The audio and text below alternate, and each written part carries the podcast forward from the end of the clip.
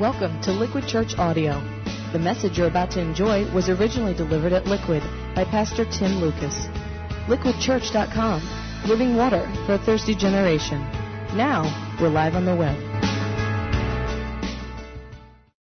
I feel like maybe we should spend the rest of the evening just praying for our community, you know? Just like.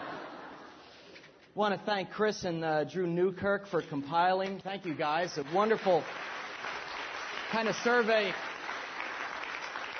interviews from our retreat this past weekend. We had a great time.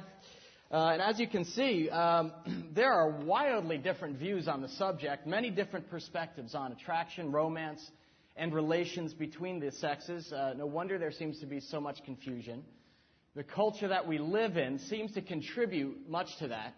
Uh, from the movies that we watch, music we listen to, the messages are, are very mixed and very powerful about what love, sex, and meaningful relationships between men and women are really all about. In my research for this, our, our new three month series, I was um, perusing the iTunes music store. Uh, you know, just checking out the lyrics of today's most popular, you know, love songs and artists to see what the world had to say about the subject. And I came across this little gem uh, from the Bloodhound Gang, who say, You and me, baby, ain't nothing but mammals, so let's do it like they do it on the Discovery Channel. That is a worldview for you. Uh, sadly, I think it pretty much captures what this world kind of has reduced even sexuality to, right? Nothing but a primal kind of biological act between a couple of, uh, of mammals. It's not about romance or caring intimately for another creature's heart and soul. Nurture, protection. I mean, it makes sense in a way. If sex is reduced by our world to animalistic impulse, then why wouldn't we give ourselves to just base evaluation of another person by their physical appearance. In fact, as a culture, we got a pretty skewed view of love all around nowadays when you think about love and sex created by God. God creating sex, declaring it good in Eden, and it's been twisted. Even think of your uncomfortability with it right now. Twisted and turned into a pretty casual and soulless activity. For the past decade, like me, perhaps you've spent many uh, Thursday nights watching must see TV. And if you did, you saw friends hopping in and out of one another's beds, the theological concept of will and grace are fodder for open and alternative lifestyles. And it's a pretty accurate snapshot of the world's gospel. Love and lust, what's the difference? They're synonymous. Immorality, that's just your religious jargon for freedom. Perversion, get off it. We're, you know, that's experimentation. And commitment, well, that's a lovely notion, but old fashioned. It's pretty treacherous out there. And if you use the lyrics of the world's songs and their images as your roadmap to navigate the world of relationships in 2004, you're going to find yourself in pretty choppy seas and taking on water pretty fast. Um, so we, the question for us is where do you look for sound guidance for developing actually three-dimensional, not just cardboard, fulfilling and God-honoring relationships with the opposite sex? Fortunately, God composed a love song of His own a couple of thousand years ago that trumps every love song out there. It was written by um, King Solomon, and it's called the Song of Solomon, or the, or the Song of Songs. Who, who, has heard of it, actually? Who's heard of that book of the Bible, Song of Songs, Song of Solomon? Um, it's a pretty scandalous book.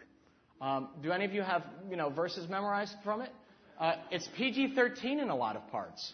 Uh, and it's, it's not well known, and it's frequently misunderstood by most people who stumble upon it in the, in the Old Testament. Uh, I remember growing up, my friend Paul Horton from uh, Grace Church in Clifton, one day he came running up to me just before the service was supposed to start, and he was all out of breath, and he looked like he had just uncovered his brother's stack of National Geographics. And his eyes were wide open. He had the Bible. He was like, dude, check this out. Your stature is like that of the palm, your breasts like clusters of fruit. I said, I will climb the palm tree. I will take hold of its fruit. and he just looked at me. It told you it's scandalous. I, I didn't believe him. I, I, thought it was a trick Bible. I honestly thought he had a trick Bible. I spent all service checking out for myself, and I was like, it's true. The Bible has a sexy book. and let me tell you, when you're 14 years old, that little discovery just tweaks your attitude about Sunday school about 180 degrees. the funny thing is, though, I never actually had one lesson on the Song of Solomon in Sunday school. In fact, for the next 14 years, I never heard one sermon actually ever preached on the Song of Solomon. Yeah, God planted this beautiful love song, full of passionate lyrics, sensuous imagery, smack in the middle of the Holy Bible for one reason. Love is God's primary language, and normal, everyday people like you and me are His passion. God is the ultimate lover, and His desire is that we, children of God, become godly lovers in His image. Learn how to love the way He loves. He desires deep and sacred intimacy in His relationship with us, and He desires that same kind of full bodied love in committed relationships between His creatures. But they're elusive, they're hard to nurture and cultivate. He gave us this song to reveal His design for godly romance and provide a roadmap for relationships that'll go the distance and not just peter out after a while, but actually intensify in passion and grow in integrity. The book actually has eight chapters. It's not the long book in the Bible. But over the next few weeks, we're going to go verse by verse, lyric by lyric, and hopefully uncover the heart of godly romantic love. From attraction to dating to commitment and torrid sex as God imagined it. And it doesn't really make a difference what season of life you're in, whether you're single or married, dating, or even involved in a relationship. I know we have a diverse congregation, but your status will not determine the value of our time together. As we kind of dig into God's Word, we're going to discover ancient insights and truths that will, with the, with, with the Holy Spirit's help, hopefully begin impacting and transforming your present relationships or preparing you for future ones that God might have in store. Does that sound okay? Let's begin actually by asking God's blessing as we journey together over the next couple of weeks. Lord, um, I actually should say a few months, Lord. We're going to spend some time because relationships are that important to you. The Bible is simply the book of love a book about a God who loves, who burns with passion for his people. And we are made in your image to be lovers, Lord God. But it's hard, Father. We find ourselves in, in fallen world, as, as C.S. Lewis says, enemy occupied territory. And many of us long to have those kind of relationships on a horizontal level. We'll need your Holy Spirit to guide us, so we ask that He would, and that you would be present in this place in the name of Jesus Christ. Well, this week we look actually at the laws of attraction. It's the first step in any relationship, and that's why we asked so many of you to respond to that question what makes a person attractive? And you can see the variety of responses from, you know, good, was it good shoes, Janet? Good shoes, a little spice. Uh, what were some of the other ones that jumped out at you? It's funny, I'm making hand motions like this. I appreciate the candor of some of our married men. Uh, there's a variety of things, and it really runs the gamut. And this is where the Song of Solomon actually begins with a portrait of attraction between a man and a woman who one day happen upon one another. So let's dive right in. You can read with me. It's in your bulletin, the scripture for tonight, but we'll also have it up on the screen. So, verse 1, Solomon's Song of Songs. Chapter 1, verse 1. Beloved, the woman speaking, let him kiss me. With the kisses of his mouth for your love is more delightful than wine. Pleasing is the fragrance of your perfumes. Your name is like perfume poured out. No wonder the maidens love you. Take me away with you. Hurry. Let us hurry. Let the king bring me into his chambers. We rejoice and delight in you, continues the chorus. We praise your love more than wine. How right they are to adore you. We'll just leave it right there. Stop reading. Those first four verses, you probably need a little background, don't you? You'll notice that this doesn't read like other passages of the Bible. It's mainly a dialogue, and that's because it's a song. In fact, it's called the Song of Songs, right? Which is a, a Hebrew idiom for the most exquisite of songs, the, the, the, the most supreme song ever, okay? The Bloodhound Gang notwithstanding. The author is King Solomon, okay? Who ruled, ruled over Jerusalem for 40 years between in a, in a, in a short pants and a leisure suit. No, between, between 19, uh, 970 and 930 BC, and he wasn't just any old king. What do you know about Solomon? He was the son of King David. You should know that. We spent the whole last series investigating the life of David, and Solomon was his son with Bathsheba. And Solomon was actually chosen by God to build the temple in Jerusalem. And he reigned over Israel's glory days when the nation's wealth and military might was the envy of all other nations on earth. Solomon was also, what else do you know about him? What would be a characteristic that people would find very attractive? His wisdom, his supernatural wisdom. He was the wisest man who ever lived. God, uh, he, he asked God, he said, Endow me with wisdom to rule these people. And God came upon him, filled him with his spirit, and he was known as the most judicious and wise man to have ever ruled. What else do you know about him? Bling bling. Bling bling? What? What? He's rich. Yes, he was rich. Indeed, he was rich. He was also not just rich materially, but, well, rich in love, I suppose. He was a polygamist. Sad. It's very sad. He turned from God later on in life, and he had, at one point, over 700 wives. Most of them he married for political reasons, okay? And I wanted to address that up front, because most folks says, well, doesn't that disqualify him from commenting on godly relationships? You can look at that in one or two ways. 700 wives, like, I'm not sure he knows what he's doing. Or, hey, who knows women better? Uh, I, I, think no on two counts. It's understood that he actually penned this song, this idyllic lyric, when he was very young, newly married to one wife. And under the inspiration of the Holy Spirit, it's understood that God came upon him and directed him to record this very, it's an idealistic picture of godly romance. It's not just what went on in his life, but it's an idealized picture. And it's God's Spirit of truth, not a man's personal life, okay, that makes Scripture valid. If it were, you'd be going home half handed every, every night if you compared it to my life. The fact that he had had several hundred wives and concubines actually, you could modestly admit, you know, he probably knew something about male female relationships. But that was later on in his life after he had grown corrupted, which is kind of a sad thing. He really didn't finish well. But the most important thing that you need to know is that Solomon was a romantic, a, a, a, poet by heart. Like his father. What do you know about his father? Was a what? Musician. And he inherited that gift from his father. And in his lifetime, he actually wrote over 1,000 songs. As well as not just songs, but um, wise sayings. What do you call those things? Proverbs. Almost 3,000 proverbs. Point. Solomon could bust a rhyme. And he knew what he was talking about, okay? Now, you'll notice that the lines we read don't rhyme. And that's actually for one reason. Um, this is an English translation of a Hebrew song. But while the poetic rhyme kind of takes a hit, the passion really comes through in every sense of the word. Essentially, under the inspiration of God, Solomon's writing as a young king, and he's telling the intimate story of his passionate courtship and marriage to a young peasant woman he spies one day in his fields. It's a love song, a story of fire, corazon, between a simple Jewish maiden. She's called the beloved, and her lover, that's the, the King Solomon. And you guys actually get to play a role. You, in our, in our reading tonight, you get to be the nosy friends. Okay? The eavesdroppers who get to listen in on the private feelings and their intimate moments together. So that means you read the parts that are labeled friends, okay? So let's read it again. Here we go. Let him kiss me with the kisses of his mouth, for your love is more delightful than wine. Who's, who's, who's talking here, by the way? It's under beloved. What's that mean? The woman, pleasing is the fragrance of your perfumes. Your name is like perfume poured out. No wonder the maidens love you. Take me away with you. Let us hurry. Let the king bring me into his chambers. Now you.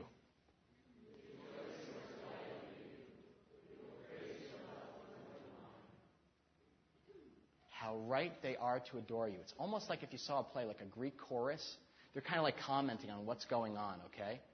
Um, Dark am I, yet lovely.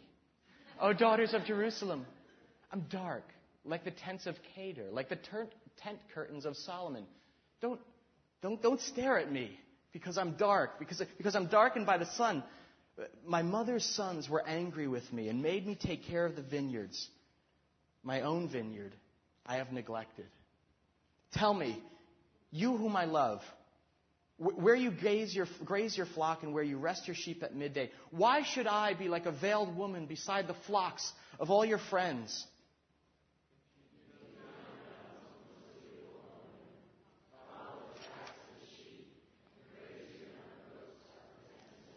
Excellent. All right, you guys are on it. Let's just stop there with verse 8. Now, you already know that Solomon was a son of King David and he had enormous wealth and land, but here's the deal.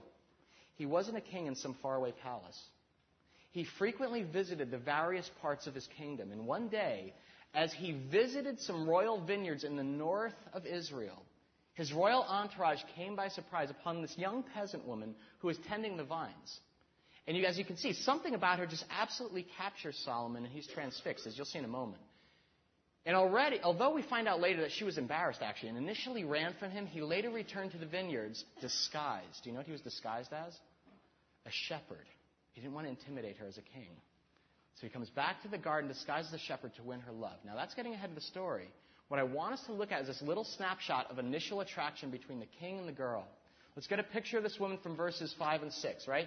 What do you notice about her physical appearance? Tell me something true about it. She was tan, Right? Yeah.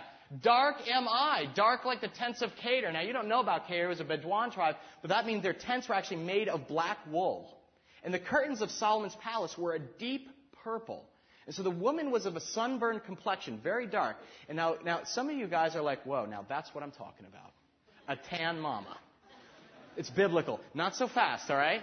See, the problem is, in that culture, it was actually a shameful thing to be dark or burned by the sun. I know that's hard to understand in New Jersey, you know, the, the fake bake capital of the world, okay?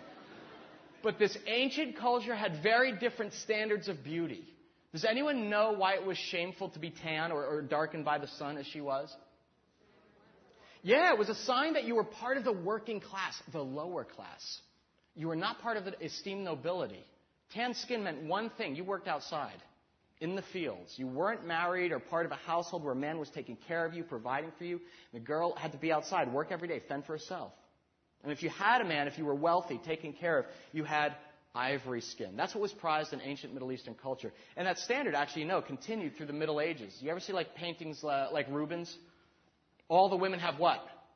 Pale white ivory skin. And they're actually rather plump which was thought to be a sign of their vitality and desirability, well fed and not weathered by the real world. It's only recently in the West, last hundred years or so, that the traditional standard of beauty was turned on its head, right? No, now to be skinny and tan.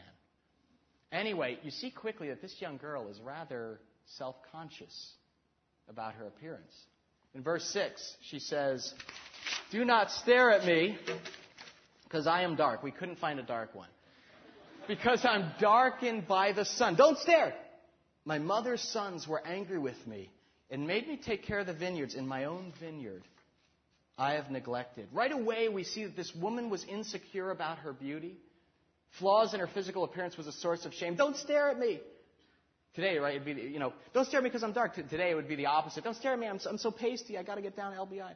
She actually had a couple other reasons to feel inferior in the sight of other people. You notice that she says, My whose sons? My mother's sons. And that's a little hint for us, okay? Because in a patriarchal culture, male dominated, it would have read, My father's sons, which means that her father was probably dead.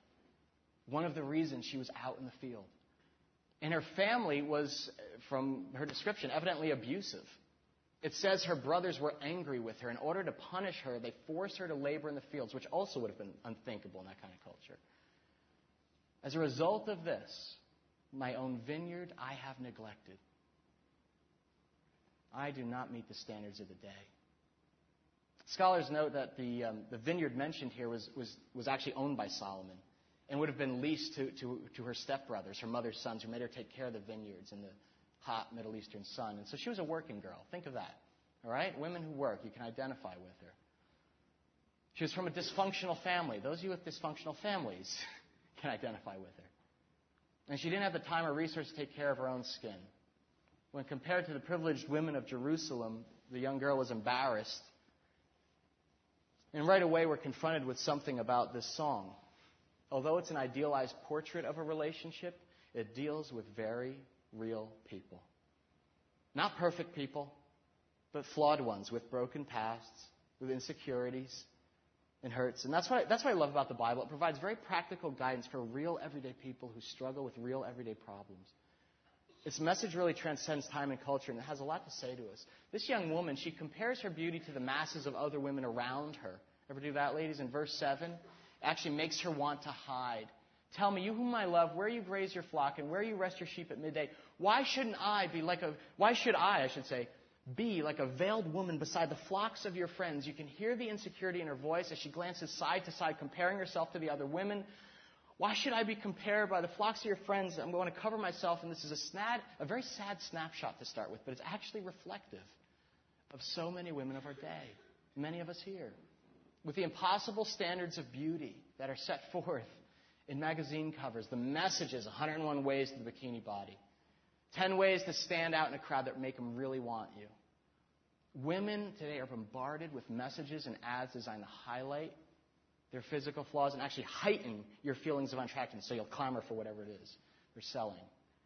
And there's so much there to build on from childhood. This is a direct attack of the enemy. I remember in 11th grade, um, there was a girl in my, in my English class named Mary Lou, and she was the girl with the bad skin, you know when you're like 16, 17, you know, hormones are age. She had acne and stuff. And I was in the class, Mary Lou was in the class, a bunch of other people, but so was Lance. And you already know who he is with his name Lance. Guess who, which, which, you know, which stereotype from the Breakfast Club he played? The tall, tan jock.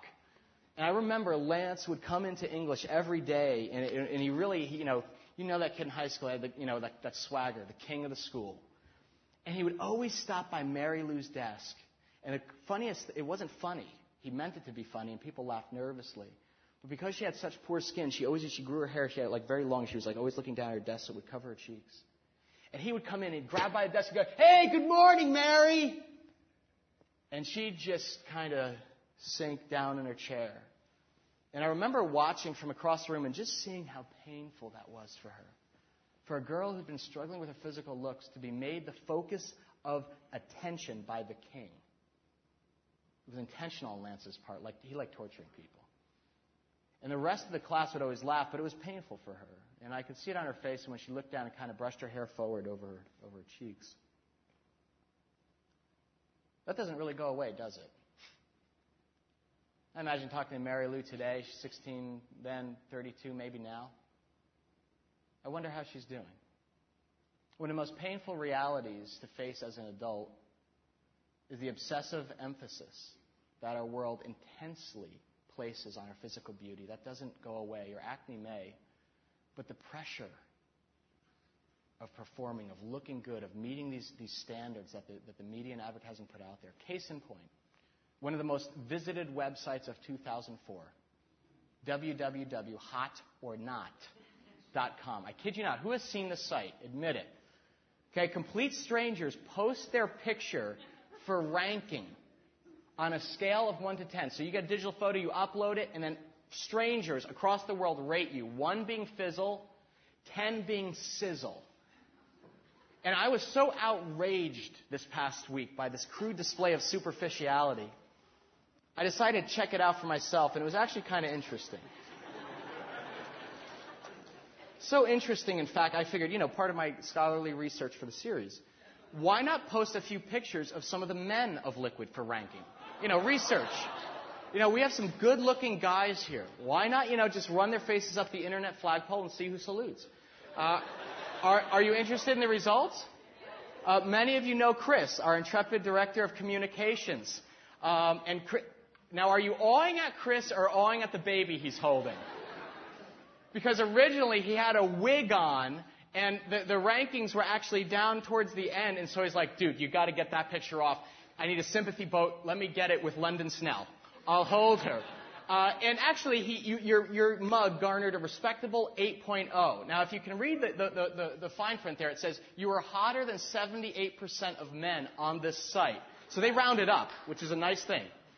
Um, coming in second just a few tenths of a percentage point above, was our pastor of spiritual formation. 8.3. Now, here's the deal. First off, Chris, you shouldn't feel bad at all because this was totally unfair. Glenn posted this beefcake photo from his anniversary in the Bahamas. You know, when I mentioned to him what I'm doing, I'm like, do you have a, you know, I don't know, computers, digital, whatever. I was like, we're going to put on hot or not. He's like, okay, I have a digital photo for you. And it gets this one. And then I was also told we were eating lunch at the Lemon Lounge without Glenn, and someone stopped by and said, What are you guys doing? I just got an email from Glenn telling me to go to this site and vote for him.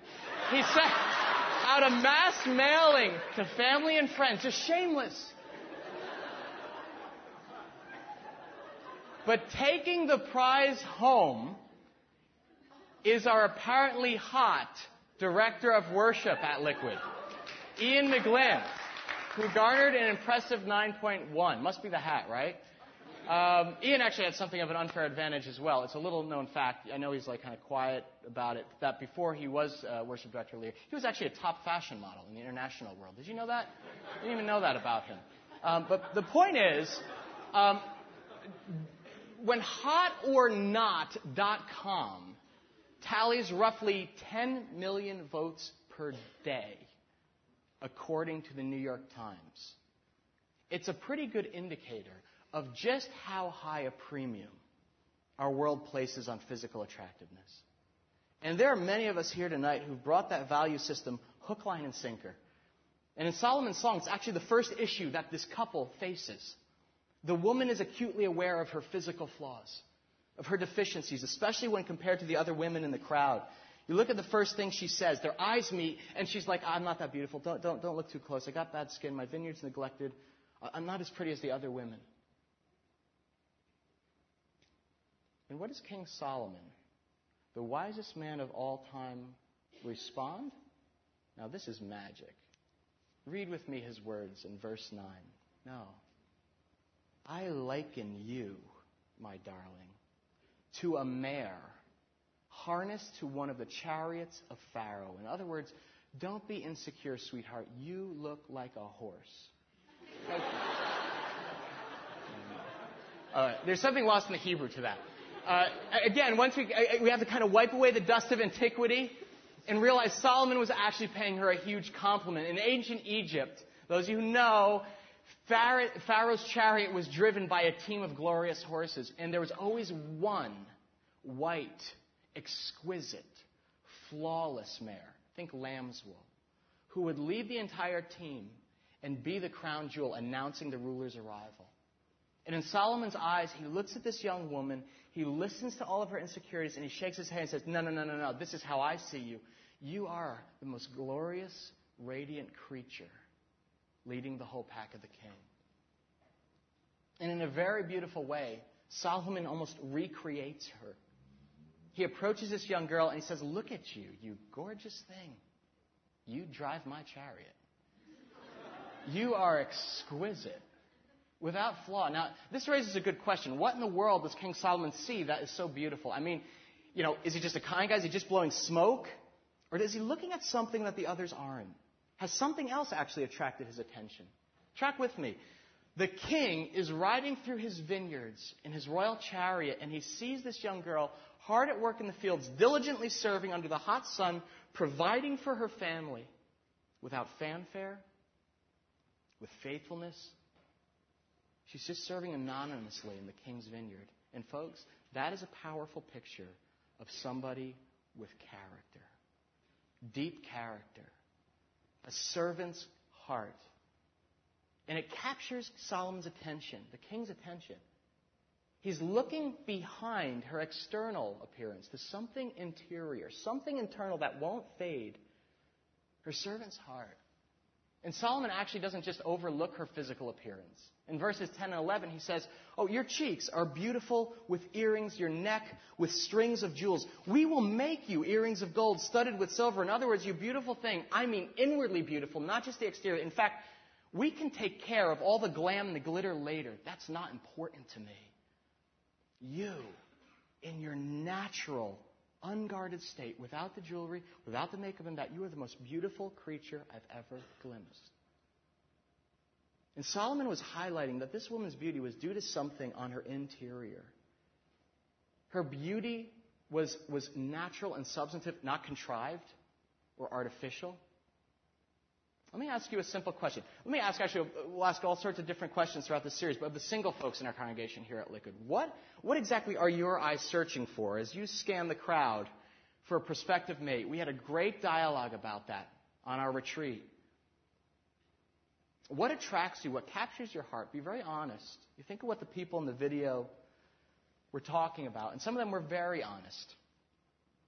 But if you bought into the world's version of romance, you might unconsciously be looking for just those exterior things the right smile, the right set of eyes, a toned body. Are you concerned primarily with outward appearances or someone on the right, with, the right job, social position, or financial security even? Because we've got a star-crossed lovers thing going on here, a king and a peasant woman. I got news for you. You're building sandcastles, and a storm front's moving in. There, there are ways to put a spiritual face on this. You've sat through a million services about it, I'm sure. Maybe you're the, the guy waiting for, you know, just the right godly woman. And we all know the Victoria's Secret model who loves the Lord will be here next week. Okay? She's going to be leading worship while Ian's in Milan. Right? Or, or maybe you're the gal who's longing for the, you know, the scruffy cool of, of Brad Pitt mixed with integrity and the spiritual maturity of I don't know, one of those guys Tim quotes on Sunday. The core truth of our teaching tonight is that godly attraction prioritizes, now this is a key word, spiritual character above physical beauty. It doesn't throw physical beauty out. That's what the church that I grew up in wanted to do. It said, if you are attracted to any part of a woman, you are, you are, you know, maybe you're not going to hell, but you are, and then they filled in the blank with something very heinous. Because they said, the world's version is physical appearance is all that counts. Hot or not, okay? Let's get down to brass tacks. The church's version is, no, appearance is wrong. Focus on the spiritual. Don't admit that there is anything, you know, that actually attracts you or, or beauty, you know, that, that's for marriage or something like that. And it's a sad thing because both of those pictures are imbalanced. The Bible gives a very different picture where it says, no, both actually are intrinsically related to what attracts us and binds us together as a man and a, and a wife. But the priority of them is going to be the one that makes or breaks you. The temptation, um, well, we'll put it this way. This, you're going to see, we've got, we start very tame tonight. This is tame. The, the Song of Songs, as you're going to see in the weeks go on, is highly sensuous. It, it's in every respect, it's always talking about the incense, the smell of her skin, the sound of his voice that is dripping with myrrh. It's going to talk about going to that place of splendor in the grass, like a young stag. And it's an amazing thing, but it's highly sensuous and proves that God wired people to be sensory, attracted by sight, by smells. Physical attraction is godly. It's an important aspect of attraction. It's just not all there is. And it's a matter of priority, and the difference is slight, but it makes all the difference if you want a relationship that's going to go the distance. Your attraction to a person's inner character. When I say character, I mean their inner, their moral and spiritual bearings. If that doesn't, at the end of the day, actually trump their physical looks, that is, you're building on sand. That will not be a firm foundation that goes a distance. You know what's helpful? Um, the definition of character. The English word for character um, comes from a Greek word called karax or kerasso, one of which refers to the chiseling that is done by a metal engraving tool. Imagine I had a big, one of those big, jagged kind of, uh, you know, big hammer and the chiseling tool. I'm, I'm, I'm chopping away. Character refers to things that have been etched so deeply into a person's soul that they're lasting marks. It can't be changed in them or removed. It's a person's integrity who would act the same in both public and private. Character, right? The famous, the, famous uh, aphorism, right? Character is what you do when no one else is looking. It's their honesty, uh, willingness to actually be real, warts and all, in spite of all the fear of rejection. And it's a person who has a deep heart for the things of God. In many ways, it's oblivious to the world's notions of beauty and success. It's what Peter refers to when, in, uh, in chapter 3 of his uh, epistle. Your beauty should not come from an outward adornment, such as braided hair and the wearing of gold jewelry and fine clothes. Instead, it should be that of your inner self, your karaxo, your character, the unfading beauty of a gentle and quiet spirit, which is of great worth in God's sight. You see, spiritual character always has its design set on what God sees hungering for his stamp of approval, and the opinions of the world are secondary. In some respect, I don't want to paint this like Solomon said these words to this woman and filled her heart and all was right with the world because that's an unfair question, ladies, to take to a man. Am I beautiful? Kind words from a husband can do tremendous amount to validate the hole there, but that, that is a hole designed for God's voice alone to fill. To know what you are in His sight You'll never feel beautiful from another human being until you understand that God is singing this song to you. All beautiful you are, my darling. There is no flaw in you. I see you with the righteousness of Christ.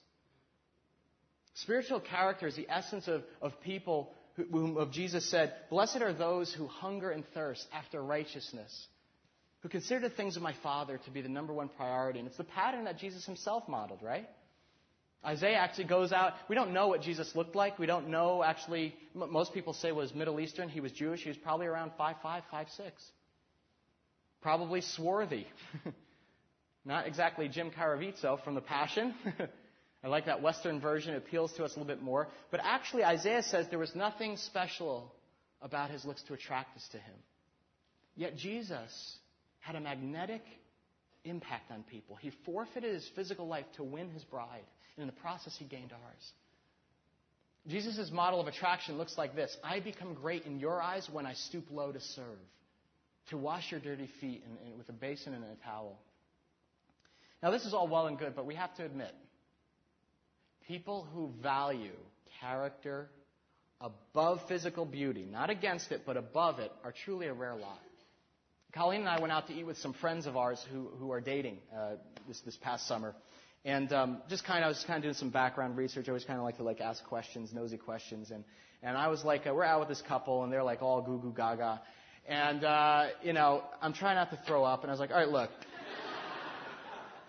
what first attracted you uh, to one another? And I'm like, you know, research. And um, and typically, when I ask that of folks, the, the, couple, they look at one another and they muster up some pathetic response. And this guy was like, well, you know, Barbara has just the most beautiful eyes. Look at them. I love her big emerald eyes. And, you know, Colleen and I were like, oh, really? You know, we take a, second just to look in Barbara's eyes and we, we smile and go, wow, you know, those, those are exquisite contacts you have on, Barbara. I mean, they are. Uh, but this one, but the girl said something highly unusual, which took me by surprise. She says, "Actually, I I'd never kind of noticed Ron before." I appreciate your honesty. I thought Michael was really thin. He didn't pass the, pass the dark alley test. That's so great. That's next week's message, the dark alley test. She said, I actually never noticed Ron before. But the other week, I, I saw him in the parking lot, actually here at church, and um, I actually just saw his rear end. And I was like, oh boy, here it comes. you know, here we go. And she goes, no, no, he, he, was, he was actually just bending over to help this guy in a wheelchair get into his van. And something about that, I don't know, just impressed me. He was actually, he actually, you were kind of like really struggling with it. And the guy was like, no, no, I was, no, I wasn't. She goes, no, you were like sweating and straining. But I thought, you know, here's a guy who could be talking on the porch with his friends, pretending not to notice someone who really needs help and willingly inconveniences himself so he could serve another. And I don't know, that just stirred something up in me, and I, I, I want to find out more. And I went over and talked with him. I think that, that was like the first thing that I actually.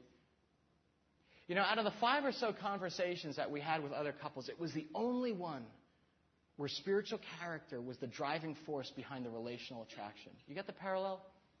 Solomon sees the young girl at her work, serving anonymously in the fields of God, and his heart is attracted to this thing of beauty he's found. It's why Solomon goes on to write in the book of Proverbs charm is deceptive, and beauty fleeting. Fleeting. The same word he uses in Ecclesiastes for vapor, meaningless, meaningless, like a puff of smoke. But a woman who fears the Lord is to be praised. When you subtract the hot factor, the sculpted bod, the jewelry, the makeup is scrubbed off, and a person's heart is laid bare. What do you find? What are you looking for? It's, it's such a simple truth, but so difficult to really embrace this. King Solomon puts a finer point on it in verse 10 of that same chapter in Proverbs. A wife of noble carazzo, character, who can find? She's worth far more than rubies. Likely written when he had 700 wives and concubines. Character, the etching of God in someone's life, has to come before physical attraction because it provides a lasting foundational security that is vital to any long term relationship, not just a fling. And that will almost certainly, this relationship, that's going to come under siege in a world that is hostile, as you can see, to the things of God. And by the way, I know at this point some of you are saying, some of you know me, know my family, some of you are like, yeah, all right, whatever. That's easy for you to say, Tim. You got a hottie wife. And she's beautiful. And you know what? Yeah. God's blessed me with Colleen, who is by far the most gorgeous woman here at Liquid. And if you want to argue with that, I will drop you like a bag of wet cement. but let me tell you something about the process of attraction. that I experienced with Colleen. I told you at the retreat the first time I saw her in college in a freshman it was like a writing or journalism class we shared. It was because she, I'm going to be honest with you. I'm not going to censor the story. It was because she was sitting in the front row, and it was like in the uh, in the 90s. So she was wearing these um, neon Umbro shorts. You remember those? Like the soccer shorts. And she had the mo- and she had these. Well, they're soccer shorts. They were. I don't want to say short. All right, they were short shorts. And she had the most gorgeous tan legs I'd, I'd like ever seen. Must have. She must have like been outside all summer. I think she went to Puerto Rico with her mom. And I was distracted all during class one of my first classes in college, and I can't even take notes. I'm like, hmm, butter legs. Smooth and silky. And, and she also, she also, that wasn't just it. She had the whole deal. She had this platinum blonde hair that was piled up and hairsprayed up so high, it was like she must have used a gallon of Aquanet. Now here I am out at school in Chicago all alone, and when I saw that, I thought, as any boy from Jersey would, I was like, Home. This is it. Home. So physical attraction is an important part of our story. Uh, or any romantic relationship that has its sights set on marriage, but that's not actually what made me decide that Colleen was marriage material. It is actually when I first asked her out for a date, I discovered something else curious about her. The first day I asked her out on, she actually turned me down. It's not because I wasn't interested or anything like that, but she's like, oh, I'm, oh Friday, no good. Friday nights don't work. I was like, what? What do you mean? Friday nights don't work. Don't tell me you're washing your hair. She's like, no, no, that's the night, she explained, that she, she spent every week driving out to the Illinois Correctional Facility for Female Youth to go spend time with young juvenile women who were imprisoned to counsel and tutor them. And at that point, well, at that point, I just was like, how about next Friday? Do, can you like ditch it? That's very shallow. But I remember thinking that my greatest, I mean, I'm, I'm looking at, my, I'm like, the greatest extracurricular investment at this point in my life was high score on Sega Genesis hockey, okay? And here's this girl sacrificing her free time to serve people who were from a completely different world and couldn't possibly pay her back. I can't believe she didn't even dump me, uh, even went out with me because I was like, oh, you got to do that like for class or something. She's like, no. No, I, I know. Well, all right, we can talk about that. How about next Saturday? She was just giving her time to, to love them, to serve them. And let me tell you something. That eventually became a real turn on for me. I had a major, I've spoken of it to you before, a major compassion deficit at that point in my life. Our family never ever looked outwardly. Ever. It was always about the insular kind of church body and like people, if you're not in church, too bad, we'll pray for you. And when we get here, we'll be nice and gossip behind your back. That was, And Colleen, here, here, sure, it was the butter legs that attracted me, but it was the window into something eternal about my wife's character, who she was, what was important to her, her heart for the least of these, those oppressed or imprisoned. And over our freshman year, I actually went out with her. She invited me on a date to go to jail, the prison. And I was like, all right, I discovered something greater than just her, just, just her, her dimples, the inner beauty of a servant's heart, her spirit of compassion. And I remember thinking, she has something I don't have, but really want. And I'm starting to think I really need. And guess what? Over time, it became a driving attraction for me. And over the course of our marriage, that part of her heart her character, Carasso. It's had a sanctifying effect on, on me, teaching me grace. The first time I ever began understanding what grace was. Humility and tender compassion for those who have nothing. You, you, you starting to see this? Godly attraction embraces physical beauty, yes, but also spiritual character and looks at them both and says, both of these have to be twin components, but I'm going to intentionally prioritize that inner beauty if I want a relationship that's going to deepen over time. You want a secret? There's nothing as winsome as a servant's heart in a potential spouse. Is a person to whom you're attracted quick to go the second mile in serving other people, quick to volunteer in the face of a need? It's the foundation of any relationship, a willingness to elevate actually someone else's needs ahead of your own. It's what part of me, a selfish, stupid part of me, was like, if she treats these kids who have nothing to offer her this way, how's she going to treat me with all the great stuff I'm going to give her? But this is what Jesus modeled to us. And what comes with it is the security of knowing that when and if things begin to fall to pieces, think of our marriage. If I became sick, heaven forbid, we lose a child or something, or some other great tragedy, I, I lose all my hair. Colleen will be by my side. I've seen the etchings on her heart. She has the internal resources, and her heart is bent towards eternal kinds of values. It's ironic, in a way, I guess, because I am enchanted by Colleen's beauty. But I know it's got a shelf life. She's been through two pregnancies. Another part of her heart sacrificed much of her, her own body to, to, to give me two children. And things are happening to her body that she says, I've never dreamed of. And she'll often say, Look at this. Look, uh, I'm sagging here. I'm looser there. You want to know the funny thing? In our seven years of marriage, she has grown in beauty in my eyes. And I'm not saying that tonight, you know, so like, oh, I want to get rewarded later for that. No. I truly find her more beautiful today than back in that classroom and even on her wedding day. And when I look at her body, I think, you've sacrificed that to gift me with a daughter and a son. This is where I got all choked up at the retreat, and I wasn't going to mention it again, but it's true. When we find ourselves being impacted by a lover's spiritual character over time, their physical beauty actually grows as well. I think of that movie. Remember, you ever, see Roxanne with Steve Martin, Daryl Hannah, based on Cyrano de Bergerac? You remember that in the, in the beginning of it, he has this long nose, and, and, and he goes, first hour of the movie, he goes through these great lengths to, to try to make up it and veil it and conceal it. It's, it's a flaw, a physical flaw that he's absolutely, positively ashamed about and everything. And it's an amazing moment. We don't even have time for it, but if I showed you the last clip, he's sitting up on a roof, ostracized by everybody else, and Daryl Hannah, this beautiful, you know, woman, how is she ever going to like him? She stands under there and she looks up the balcony. It's like a reversal, the man up in the balcony and the woman on the ground. But she, she stands there and she goes, Charlie, you have a big nose. A beautiful, big, huge, glorious nose. And you see this moment, he's either going to break into a million pieces because the one person he's valued the most is pointing out his flaw. But he begins crying. She goes, I love every inch of that nose. Seven inches of that nose. Is it a full foot? The bigger the better, Charlie. Come here. And it's, it's, it's kind of funny, but it's an amazing moment. And starts to, she begins to believe. He begins to believe that, oh my gosh, this woman can see that I am beautiful. See something even deeper than my the physical, the skin. I think of myself.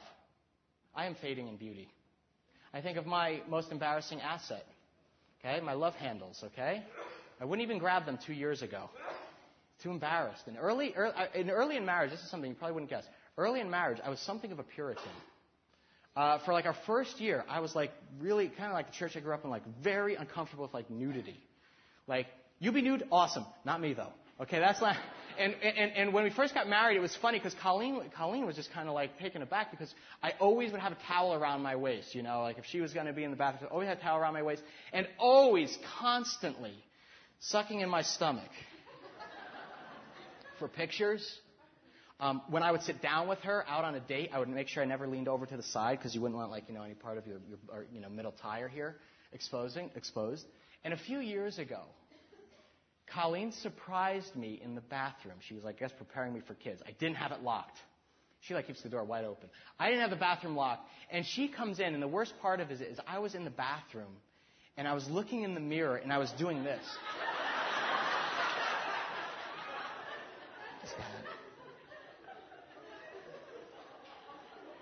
She stood there for a minute. I was going and grabbing and just going like this. Son of a gun. So, son of. You, you got to use the bath. I was so I was so surprised. I was more than embarrassed, trying quickly cover up. And Colleen going, "Stop, stop! What do, what do you? Goes, stop, stop!" And I go, "No, no, that's all right." And I jacked the, the towel up higher, you know, so it would cover. It would cover. And she goes, "No." And all right, I don't even want to get into the graphicness of it, but she goes, no, and she, she moved the towel down and she, she and she grabbed my waist, and she goes, I love that about you. I was like, no, no, no, no. I'm like starting to pull away, but she like grabbed on harder. And she goes, It gives me more to hold on to. And to have that, to have, to be a man and wife walking through life together, to be naked and flawed and unashamed. There are moments of such beauty in our marriage. When I feel like I'm back in, in Eden, in the garden, tasting something of what God's unconditional acceptance and embrace is like. Can you imagine that? Where your worst flaw becomes a source of attraction in your spouse. I was talking with Ian, who's getting married in just a couple weeks now, and he was saying how he always used to cover his head with a hat, but his fiancee Caitlin told him, said, No, I, I wouldn't put hair on your head for anything. I love it exactly the way it is.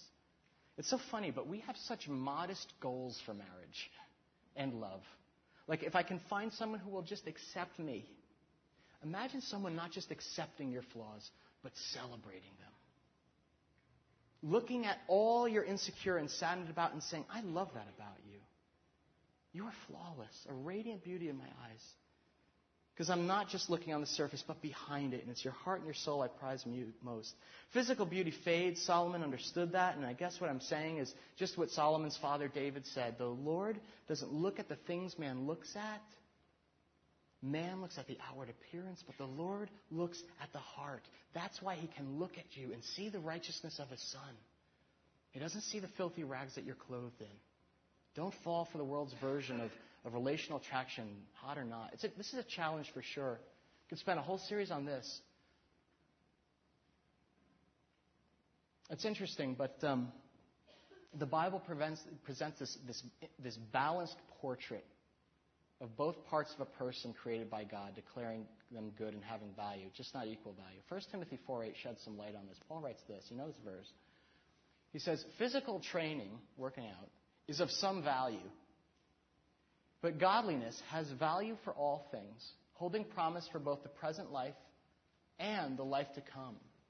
And if you substitute attraction for training, physical attraction is of some value. God is about aesthetics. Look at the world He created. Look at the beautiful women. Look at the handsome men. Wonderful. That's of some value. But godliness, the karatzo, how a person reacts under pressure, are they quick to be defensive, or actually, is this a person who you noticed is very quick to forgive or seek forgiveness? If you think of it as, if you think of beauty, if you want to recover a biblical sense of beauty, you'll think of it as a portal that invites us to discover the person's true internal beauty, their character, their patience, their kindness. The kind of stuff that will be essential to a successful relationship and has value in the life to come. Fruits of the Spirit peace, joy, patience, kindness, self control. Physical beauty may be something we look at, but it can't be something we give ourselves to. How do you know if you've given yourself to it? If you've made vows or rules, or if you've ruled folks out, maybe even here at Liquid based on their physical appearance. You know, I, I won't date guys under five nine. I don't know. I just always wanted to marry a tall man. Good for you, but your priorities are whacked. That's a, that's a, that, is a, that is a wonderful preference, but it can't be your priority. Or I won't speak with a guy, you know, who's bald. You've just elevated a preference to priority level, and you may be missing out on the love of your life. Or I only talk with brunettes, or I immediately discount, you know, from my attractive list, a woman who doesn't fulfill the body type I have in mind. Great, have something in mind, but spiritual character has to be number one. It's got to be. Solomon is the wisest man in the Bible. He's the most powerful man on earth, the wisest man on earth, and who does he pick? The bejeweled girl or the dancers in his court? No, neither. The humble peasant woman who's serving anonymously in the fields of the king. She is the mare of Pharaoh in my eyes. It's her lead quality. And when he finishes, you notice what effect Solomon's words had on her. Let's finish with verses 12 and 14. While the king was at his table, the woman says, My perfume spread its fragrance. Something about me caught his, his eye. No, his, his nose. The aroma of Christ, he noticed. And then verse 13, My lover, he is to me a sachet of myrrh resting between my breasts. Now, this is a reference to an old Oriental custom in which a woman would wear a small sack of myrrh around her neck at night. And all the next day, a lovely fragrance would linger there. And in this beautiful statement, she's likening Solomon to a sachet of myrrh. Whatever beauty or charm that she has, has been brought out by him. The girl finds a man who appreciates and loves her inside and out, and she's swooning. This is a very sensuous image. You can see it. And Solomon has touched a nerve with her and aroused deep emotion in her. And look at how she now sees Solomon. My lover is to me a cluster of henna blossoms from the vineyards of En Gedi. Because there came a man who loved me from my heart. And in, in, in, in my eyes now, he is the most gorgeous thing I've ever seen. You know that Egypt and Israel were very arid lands. En Gedi was an oasis, a pool of water hidden at the base of rugged limestone cliffs west of the Dead Sea. And it was a scorching hot desert climate, and it had some of the most desolate terrain in Palestine. And henna blossoms in En Gedi would have seemed all the more beautiful because of their harsh surroundings. And so she's saying, in effect, your words, King, are the rarest of things. You refresh me, and you are beautiful in my sight. Solomon knew what he was doing.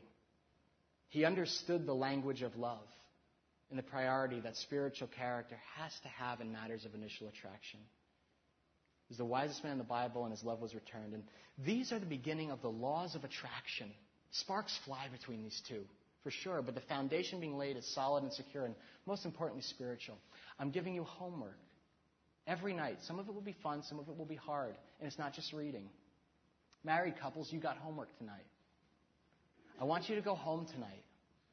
And when you get into bed, before you go to sleep, you each take a turn and you hold the other's face. Maybe this has been a long time since you've done this. You hold the other's face and you tell your spouse, just tell them one aspect of their spiritual character that you find utterly attractive. Your grace, calling, the way you, you hold me and just accept me. And then I want you, you give that priority, and then I want you to describe one aspect of their physical beauty that you find irresistible. And you can see where that leads. Now, if you're. This is good homework. Some of you are like, church homework, all right. If you're in a dating relationship, go out for coffee or something tonight or this week and you have a discussion. Think of your boyfriend or girlfriend and you ask of yourself, what is it, if anything, about their internal character, their inner beauty that makes me want to be with them? Don't think about what they like, where you're, the same kinds of music or whatever, any of that crap. I'm sure you got a whole list. But if you can't think of anything that is enduring, that's etched into them, apart from you, then you probably have a problem. And you may want to reevaluate your current relationship. You bring it up as a, as a matter of deliberate discussion, see where the Lord guides you, okay? And finally, if you're single and you're searching for that special someone, it is so healthy to have a silhouette in your mind. You know what a silhouette is? Like a blacked out image of the kind of guy or girl you'd want to marry. If I asked you, what is, what's that silhouette look like? I don't mean, oh yeah, I got an image. A, a guy, guy who's 6'2, curly blonde hair, green eyes, makes 70 grand a year. I mean, I have to have a man who is steady and patient. I, I am. I like how Andrea said that. I have hot blood. I need a man who can harness me. That's kind of kind of interesting. Um, someone who sees with eyes of grace. I can be so critical and judgmental. I need to learn that one. Is quick to serve, quicker to say I'm sorry. Spiritual characteristics. What does your spiritual silhouette look like? Do you have one? We have a lot of good-looking folks here at Liquid, but don't fall for it. You want advice? Find a guy or a girl who serves others, who labors behind the scenes. We have so many flowers, plums to be picked here. I think of the girls who get here early every week at 3:30. They're setting up the stage. Why? To be seen? No. Because that's their heart. They love to serve the Lord anonymously.